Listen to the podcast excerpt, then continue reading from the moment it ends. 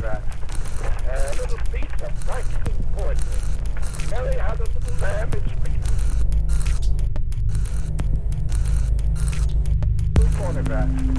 A little piece of practical poetry.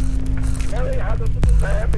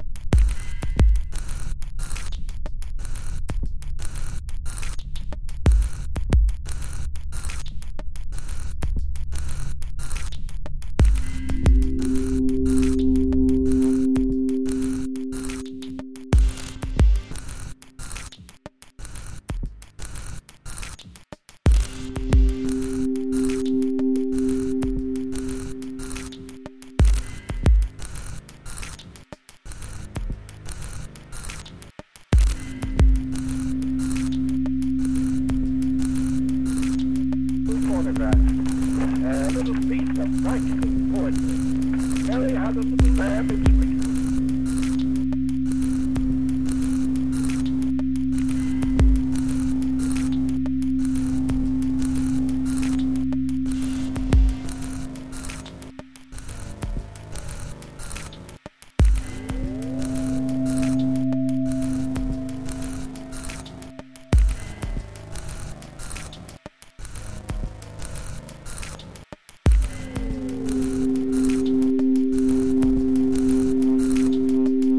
Photograph.